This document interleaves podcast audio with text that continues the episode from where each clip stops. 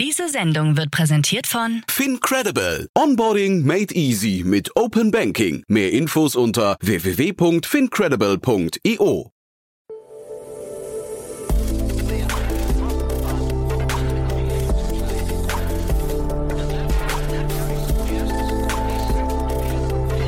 Startup Insider Daily. Investments und Exits.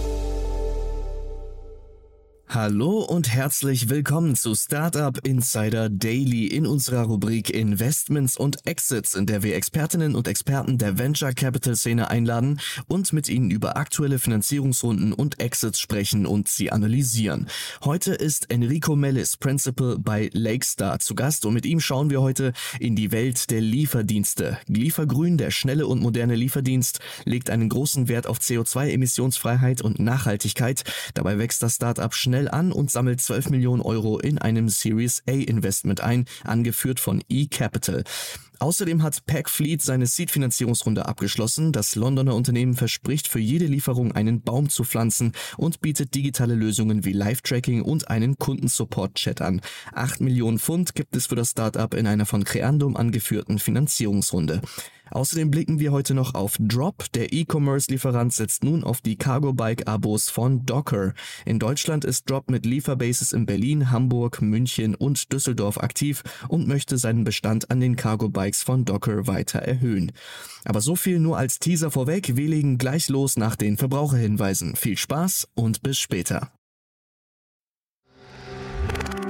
Werbung Hi, hier ist Nina aus dem Content-Team von Startup Insider. Vielleicht hast du es ja schon gehört, wir haben endlich neben unserem Hauptkanal Startup Insider nun auch separate Kanäle für unsere verschiedenen Formate eingerichtet. Wenn du zum Beispiel nur unser tägliches Nachrichtenupdate Startup News hören möchtest, kannst du ab jetzt ausschließlich den Startup News Kanal abonnieren. Gleiches gilt für Investments und Exits, Startup Spotlight und alle anderen Formate, die zukünftig kommen werden. Die volle Ladung Startup Insider, also alle Formate, gibt es natürlich weiterhin hier auf dem Hauptkanal. Also, um die einzelnen Kanäle zu abonnieren, besuche jetzt startupinsider.de/slash insider. Wir sehen uns auf deinem Lieblingskanal.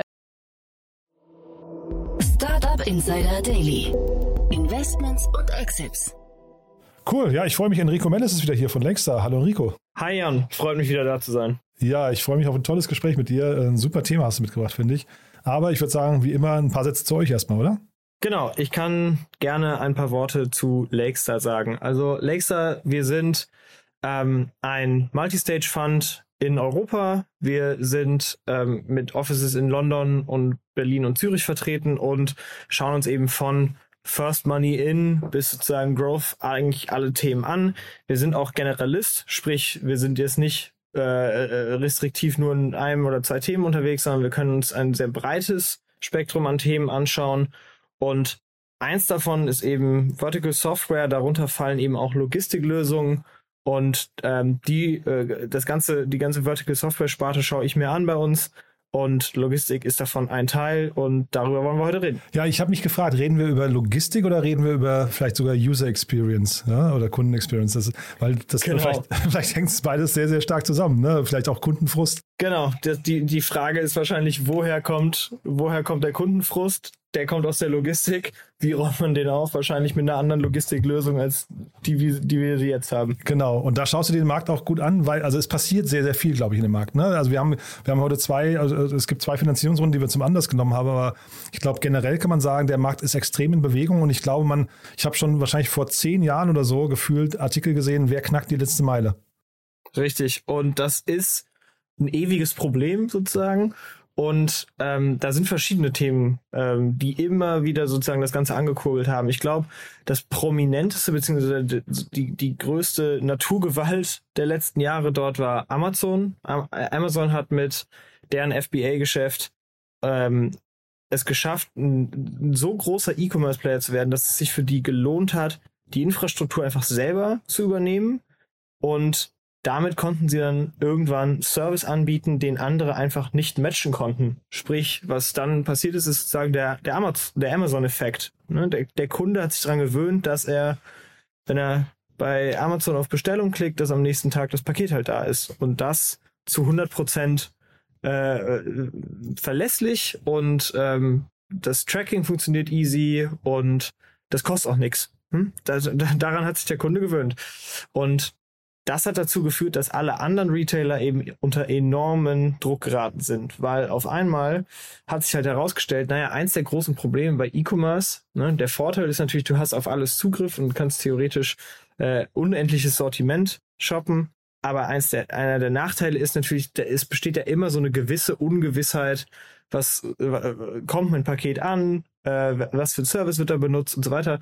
Und Amazon hat da, Amazon hat da eben ähm, extreme Beständigkeit und, äh, und Verlässlichkeit äh, reingebracht. Das war so der, der Schritt eins. Dann haben alle angefangen, das, das, das, den gleichen Service von der DHL und so weiter, äh, also von den, äh, von den etablierten Playern zu verlangen und deren Infrastruktur hat das ehrlich gesagt nicht so hundertprozentig verkraftet. Du, ähm, man, man kennt ja so die die die TV-Horrorberichte von den von den Arbeitsumständen der ähm, der der der Lieferboten sozusagen ähm, da müssen mehr Pakete geliefert werden, als die Infrastruktur das aushält.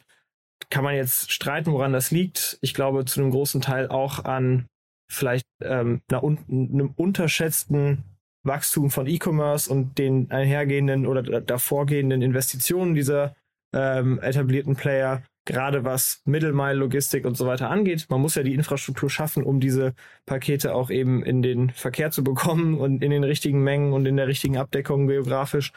Ähm, und da ist es halt wichtig, dass du auch Lager in der Innenstadt hast und nicht nur ähm, außerhalb der außerhalb der Städte, weil sonst kannst du eben Same Day und, und Next Day nicht richtig abbilden.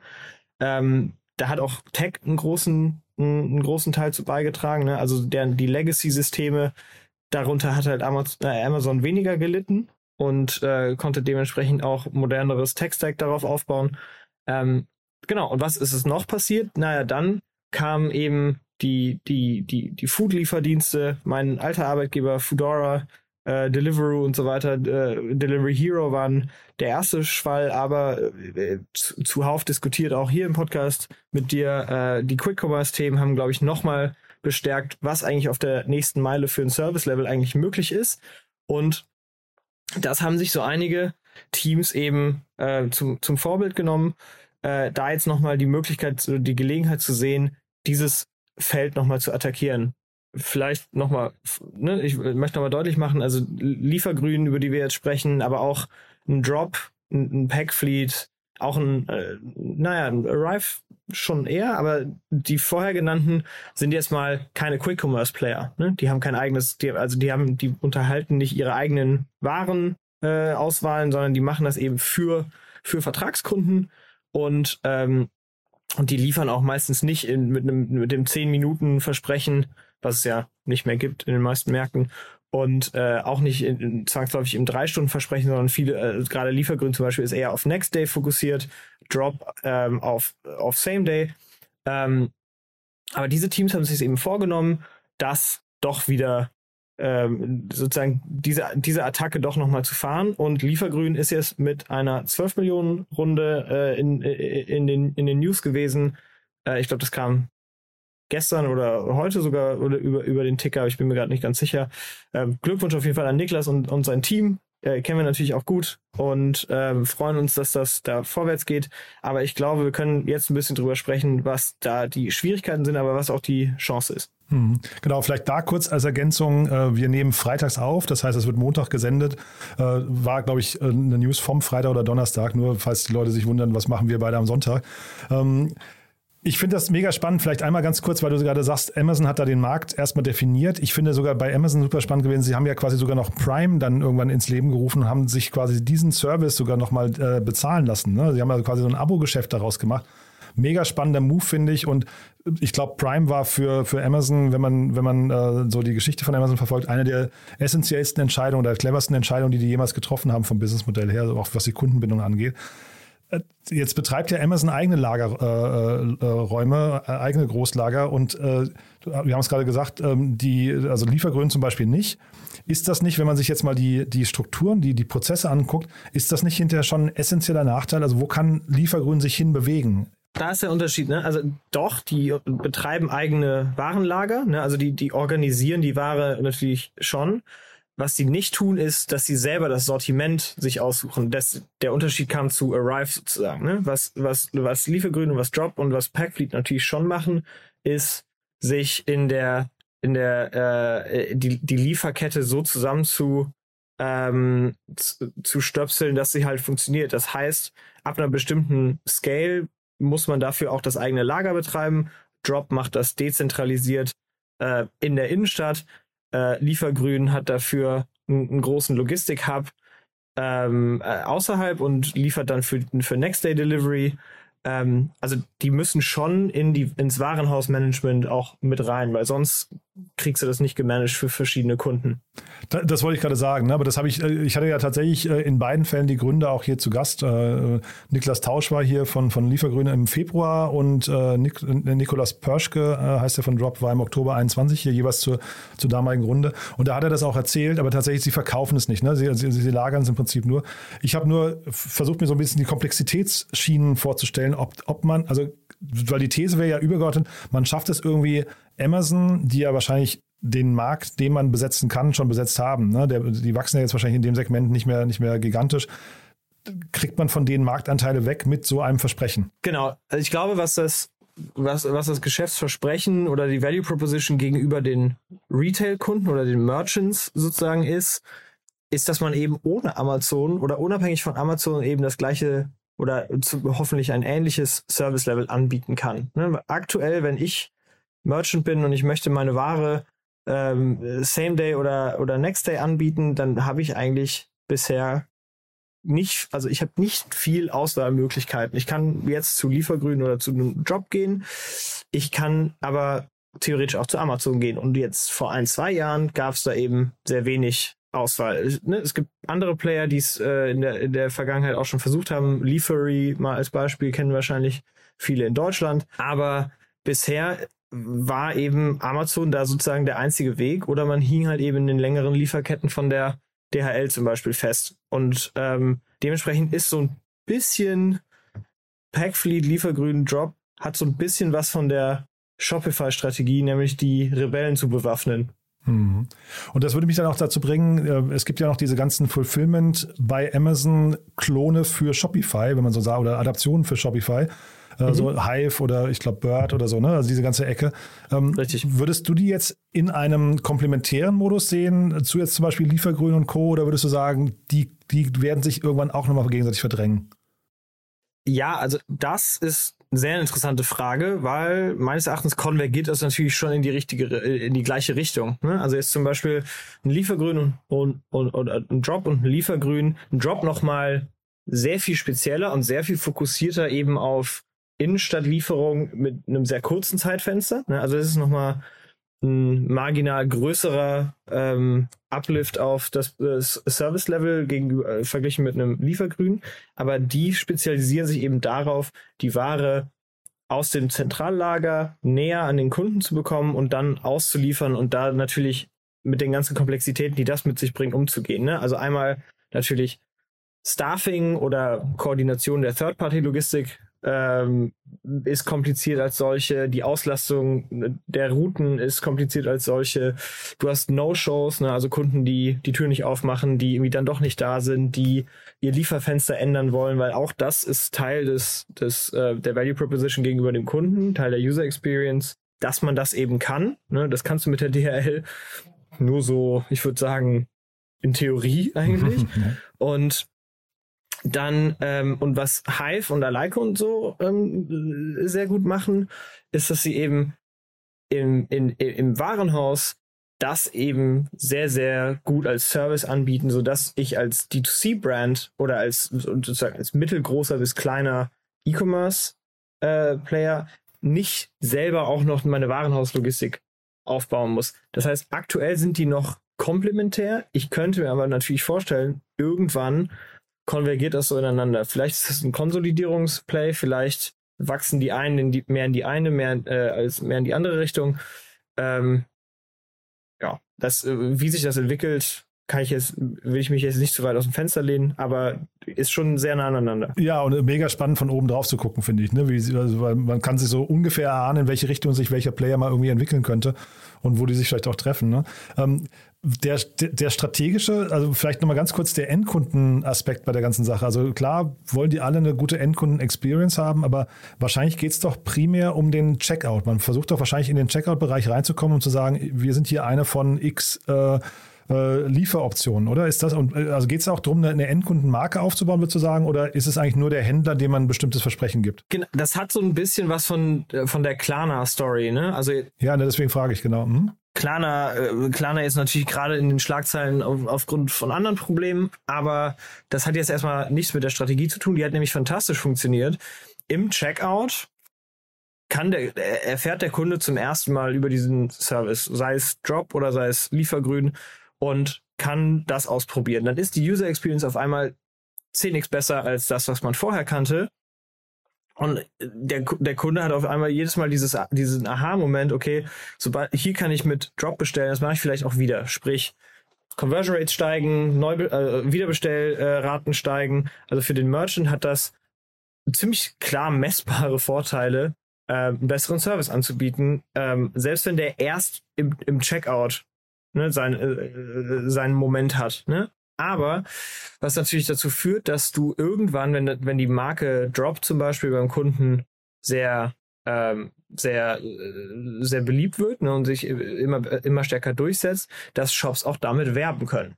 Ne, das wäre jetzt bei Klarna hast du, hast du das oft schon gesehen. Ne? E-Commerce-Shops haben dann oft damit geworben, oben im Banner oder sowas. Kannst du jetzt auch später bezahlen. Ähm, aber auch hier kann ich mir das vorstellen, wenn du in Berlin wohnst, äh, kriegst du deine Ware schon in zwei, drei Stunden oder heute Abend noch oder sowas. Und ähm, kann natürlich dazu führen, dass du damit äh, gegen deinen Konkurrenten, der das nicht anbietest, gewinnst. Und dann wird das irgendwann natürlich zu einem zu einem äh, einem Must-have für den Retailer. Und da finde ich offen gestanden, wenn man jetzt auf den Checkout schaut, Liefergrün einen sensationell gut, gut gewählten Namen, weil das ein, ein Name ist, der eine Mission quasi, ne, du bist jetzt im, im, Checkout und sagst DHL oder Liefergrün und da fange ich ja sofort an, mit, mit Blick auf die heutige Situation in der Welt zu sagen, naja, eigentlich das, das gute Gewissen sagt mir, ich will auf jeden Fall Liefergrün wählen. Ne? Ja, schon findig gemacht. Finde ja. ich ist auch, jetzt nicht ne? so, als dass die ist jetzt nicht so, dass die DHL nicht auch äh, elektrisch ausliefern könnte, Okay, ja. aber ähm, die Markenpositionierung ist deutlich, deutlich besser und stärker bei Liefergrün natürlich. Ich wollte jetzt auch nicht DHL zu nahe treten. Ich wollte nur einfach quasi den, den, den Vorgang im Kopf des Kunden quasi mal simulieren, ne? Äh, weil das kann ich mir schon vorstellen, dass das, dass das irgendwie äh, hochgradig spannend wird. Was sind denn dann die Herausforderungen? Also ich frage auch deswegen, ich hatte hier vor einiger Zeit mal Instabox auch zu Gast. Die waren, die kommen aus Schweden und die hatten damals, also es ist jetzt nicht das gleiche Modell, aber auch irgendwie Paketversand, äh, sehr nah am Kunden, smarte ähm, äh, Paketstationen, ähm, sehr, sehr dichtes Filialnetz.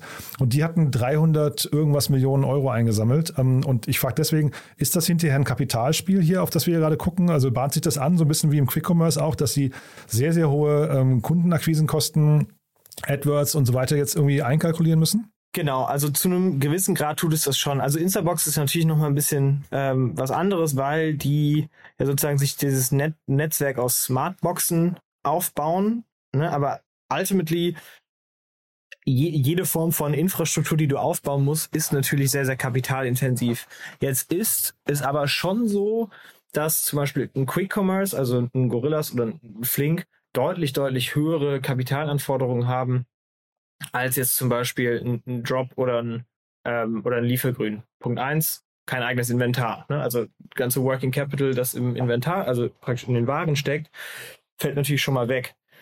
Das nächste Thema ist, du musst ja jetzt nicht zwangsläufig die eigenen Fahrer auf der, ähm, auf der Payroll haben, sondern du kannst auch mit Third-Party-Logistics-Playern arbeiten. Theoretisch ähm, ginge das schon. Plus du hast, je nachdem, was der Produktmix ist, auch einfachere, ähm, einfachere Lagerlogistik. Ne? Also du hast gefrorene Waren, gekühlte Waren und so weiter, frische Waren bei ähm, Gorillas äh, etc bei Drop oder bei Liefergrün, wenn die, wenn die auch teilweise gefrorene Kunden haben, ähm, darauf können die sich einrichten, weil sie sich eben auf den Kunden vorbereiten können. Ne? Wenn sie wissen, der Kunde, ähm, äh, zum Beispiel Every Foods ist, äh, arbeitet mit Drop, die haben die verkaufen eben gefrorenes, gefrorene Mahlzeiten. Darauf können wir uns einrichten, weil wir auch wissen, wie viel die circa bestellen oder Bestellungen bekommen in einer bestimmten Postleitzahl.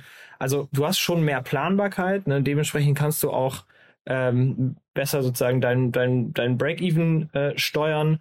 Plus, ne, du hast, du, du kannst schon mehr rausholen, weil du eigentlich, also pro Lieferung schon deutlich gesündere Unit Economics fahren kannst, wenn du es schaffst, eben nicht große Warenkörbe mit Milchtüten und äh, Bananen und so weiter. Also ne, Groceries sind schon sehr, sind, nicht besonders platzsparend, aber so kleine E-Commerce-Parcels, da, da kriegst du schon viel in einer Lieferung rein. Also du kannst schon sehr, also deutlich gesündere Unit Economics aufbauen, wenn du die ausreichende, ausreichende ähm, äh, Nachfragedichte hast mit diesem, mit diesem Modell.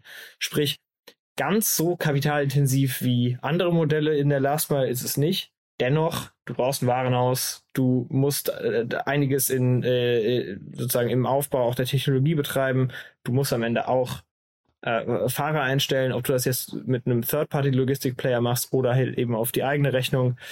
Hat natürlich einen Impact, aber am Ende, ja, ganz einfach ist es nicht. Das ist operat operativ heavy. Du brauchst mehr Mitarbeiter im Operations Management als jetzt ein, ein pures, ein pures Software-Play eventuell. Aber ähm, so ist es eben in der, auf der letzten Meile. Wenn du physische Güter von A nach B bewegen musst, ganz so ohne Aufwand wird es nicht gehen. Ja, und trotzdem sagt man immer, wer irgendwie so zwischen äh, den, quasi Anbieter und Kunde als Scharnierfunktion sich etabliert, hat natürlich eine sehr, sehr spannende Position. Ne? Also strategisch, ich glaube, wer das hinterher mal knackt, deswegen auch diese Frage vor acht oder zehn Jahren, habe ich ja gerade zitiert, die, also es geistert wirklich schon lange rum, wer knackt diese letzte Meile. Ne? Und äh, vielleicht in dem Kontext auch nochmal, äh, Hermes hat ja Lieferie zugema äh, zugemacht, ne? Das, also vor, glaube ich, anderthalb, zwei Jahren. Ähm, und dann hat HelloFresh, die waren Kunde von Lieferie, haben dann, dann angefangen, das selbst aufzubauen. Ist das quasi auch, also diesen Schritt von Hermes habe ich nicht verstanden, aber ähm, ist das dann auch äh, schon quasi die Antwort, dass Kunden nach einer gewissen Größenordnung immer selbst anfangen, so eine Logistik aufzubauen? Das ist eine, das ist eine interessante Frage. Ich glaube, das ist nur den sehr, sehr großen Kunden äh, vorbehalten. Ne? Also ich glaube, ich, ich, bin mal gespannt, ob sich das für ein HelloFresh gelohnt hat. Die sind ja auch durchaus ein großer, äh, äh, ein großer Player, aber ich könnte mir vorstellen, dass du denn also immer noch größer sein musst, damit sich das wirklich, wirklich lohnt. Äh, ich meine, hätte ich habe da auch keine Zahlen mehr gehört, seit sie es announced haben. Ich weiß gar nicht, ob es das noch gibt. Ich bin kein HelloFresh-Nutzer. Aber also, ne, vielleicht ist das auch schon wieder eingestampft worden, aber es war zumindest deren Antwort auf Liefery damals, auf die Einstellung, ne? Genau, also was woran ich mich schon noch erinnern kann, als Leafery dann einge äh, eingestellt wurde, war der Aufschrei auf jeden Fall groß. Die Kunden, sowohl Endkonsumenten als auch die, die Retailer-Kunden, äh, waren alle sehr, sehr, äh, sehr, sehr unzufrieden damit, dass das eingestellt wurde. Ich, ich habe da mal versucht rauszufinden, was, was da die Logik hinter war. So richtig was Einleuchtendes habe ich dazu nicht gefunden. Das hört sich nach naja, Konzern und, und, und Politik an. Das, da will ich jetzt nicht weiter mutmaßen. Aber ähm, dass das dass damit ein sehr, sehr gern gesehener Service Provider weggefallen ist. Mhm, das der stimmt. profitabel war, ne? Also das, äh, ja, also das genau. war wirklich eine von außen betrachtet nicht nachvollziehbare ähm, Strategie. Ich äh, finde, wo ich dir gerade so zugehört habe, wenn man jetzt mal so in einer, so einer Panel-Diskussion bei einem Event denken würde, ich fände es mega spannend, jetzt mal irgendwie, äh, ich weiß nicht, Liefergröne und Drop, aber vielleicht auch eben nebendran Instabox und Arrive und vielleicht auch so ein Volt, ne? Also weil jeder kommt ja mit einer, mit einer leicht anderen äh, These an diesen Markt dran, ja? Und die mal gegeneinander diskutieren zu lassen, finde ich mega spannend, weil äh, letztendlich alle drängen in die gleiche Richtung, aber jeder hat irgendwie so seinen eigenen Blick da drauf. Tja, Jan, dann musste, musste eine Konferenz starten. Ja, genau. Ja. Nee, aber fände ich eine mega spannende Diskussion. Äh, ihr schaut euch den Markt an von außen noch primär, ne? Also wir schauen uns den Markt sehr, sehr genau an. Wir haben ähm, ich habe einen Kollegen Navid, der dort auch einen ziemlich großen Teil seiner Zeit äh, drauf verwendet. Und ähm, ich arbeite mit dem zusammen viel. Wir schauen uns so ziemlich jedes Team an. Wir haben also Logistik im weiteren Sinne auch weiter aufgebrochen in, in, in verschiedene Rubriken, aber gerade in der Letz-, auf der letzten Meile schauen wir uns viel an. Wir haben gerade Investment äh, Bots and Us auch in der Robotik, ähm, in der Robotik gemacht. Also weiterhin ein Markt, der sehr, sehr spannend ist. Wir kennen ihn ja gut auch von Sender. Das ist jetzt eher die mittlere Meile, aber ähm, prominenteres deutsches Investment, was glaube ich, was glaube ich viele kennen. Ähm, wir sind also weiter sehr, sehr bullish, dass in der Logistik viel geht. Und ähm, ja, wir sind gespannt, wie sich auch Liefergrün, Drop und Konsorten entwickeln. Total, ja, finde ich wirklich sehr spannend. Es gab ja mal vielleicht noch so letzte Frage, ganz kurz äh, deine Meinung dazu. Es gab ja mal, glaube ich, von Uber oder auch anderen den Versuch, dass man irgendwie so letzte Meile auch über fremde Kofferräume ähm, äh, abwickelt. Ne? Das sind quasi Pakete und dann werden die irgendwie zum Teil durch die Stadt gefahren oder werden auch nur deponiert wenn jetzt jemand bei euch reinkommt und so eine Idee hat, ist das ist, ist so, so eine Idee logisch oder würdest du sagen, äh, schnell wieder einstampfen?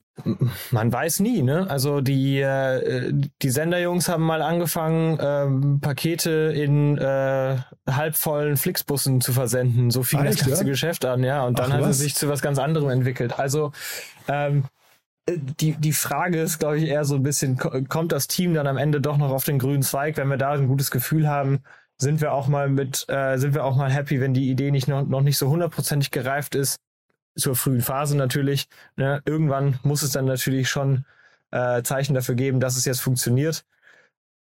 Das ganz so ganz abgedreht mit fremdem Kofferraum und so, weiß nicht, ob das eine gute Idee ist, aber äh, ich glaube, es gibt viele Wege, den Logistikmarkt zu knacken und ich bin gespannt, welches Team das sein wird. Total. Und ich meine, was man ja festhalten muss, es ist halt einfach ein Riesenmarkt. Ne? Und ich glaube, das reizt euch ja dann auch immer, wenn ich, ne, wenn ich jetzt für dich sprechen darf. Das heißt, ich glaube, da darf sich wirklich jeder melden, der, der irgendwie vielleicht mit einem neuen Engel auf diesen Markt nochmal drauf guckt, oder? Ja, also Deutschland alleine 13 Millionen Parcel Deliveries am Tag in 2020 ich glaube, der, der Markt gibt so einiges her. Da kann man zwei, drei, vier große Player bauen, wenn sie sich nur nicht alle gegenseitig ins Kreuzfeuer kommen. Naja, aber wenn der Kunde am Ende der Gewinner ist, äh, also ihr guckt natürlich jetzt anders da drauf als Investor, ne? aber ich sage immer, wenn, wenn drei Startups in die gleiche, äh, sich um den gleichen Markt streiten, dann kann es hinterher sein, dass darunter auf jeden Fall die Kundenexperience erstmal irgendwie äh, enorm gehoben wird. Und das würde mich, bei, wenn ich mir so die gängigen Player gerade angucke, das würde mich, glaube ich, am meisten begeistern. Ja, wenn dabei die Umwelt äh, als eigentlicher Gewinner äh, noch stehen bleibt, dann ist dann dann ist am besten, weil ich glaube, wir sollten uns auf jeden Fall äh, wir sollten uns auf jeden Fall darauf konzentrieren, jetzt auch einen sustainable Weg zu finden, alle diese Parcels. Ja, äh, also das, das Fass haben wir natürlich jetzt nicht aufgemacht, äh, Enrico, da hast du ja, total recht. Ich glaube, also ja, Riesenfass auch in dem Kontext, glaube ich. Ne? Da, also Liefergrün, äh, so, so grün es auch sein mag, aber äh, man kann wahrscheinlich hinterher erstmal sagen, jedes Paket, das versendet wird, hat ja, oder nicht jedes, aber viele haben auch mit Konsum zu tun. Und ich meine, da kann man sich auch vielleicht wieder wünschen, dass das erstmal ein bisschen zurückgeht. Ne? Jetzt so rein, rein abstrakt gesprochen, rein gesellschaftlich. Äh, wollen wir jetzt, glaube ich, nicht noch vertiefen, aber das ist so ein bisschen die Downside, finde ich, von diesem Markt. Wenn der boomt, ähm, heißt nicht immer nur, dass da alles in Ordnung ist. Genau. Aber alle Teams, die wir, die, die wir kennen, haben das total auf dem Schirm. Liefergrün hat es ja sogar in der Brand. Ähm, wir können also optimistisch sein für die Zukunft. Du, ja, dann bin ich, ich optimistisch für unsere nächsten Gespräche. Es war auf jeden Fall heute mega cool wieder, fand ich. Äh, danke, dass du dir Zeit genommen hast. Und ja, bis zum nächsten Mal. Ne? Sehr gerne. Vielen Dank, äh, dass ich da sein durfte und bis zum nächsten Mal. Werbung Hi, hier ist Moritz, Marketing und Growth Manager bei Startup Insider. Wenn du über die verschiedensten Themen immer auf dem neuesten Stand sein möchtest, dann empfehle ich dir auf jeden Fall unsere Newsletter auszuprobieren. Von unserem täglichen Morning Briefing Startup Insider Daily zu unseren themenspezifischen Newslettern wie Krypto und Web3, Investments und Exits oder KI Kompakt bist du mit unseren Newslettern immer top informiert. Falls du interessiert bist, kannst du dich jetzt ganz einfach kostenlos anmelden und zwar unter startupinsider.de/slash insider. Startup Insider Daily, Investments und Exits. Der tägliche Dialog mit Experten aus der VC-Szene. Das waren Jan Thomas und Enrico Melis, Principal bei Lakestar, im Gespräch über die Entwicklungen und Finanzierungsrunden in der Lieferindustrie. Und das war's mit Investments und Exits. Ich wünsche euch einen angenehmen Resttag und hoffe, wir hören uns beim nächsten Mal wieder. Bis dahin, ciao. Diese Sendung wurde präsentiert von Fincredible. Onboarding made easy mit Open Banking. Mehr Infos unter www.fincredible.io.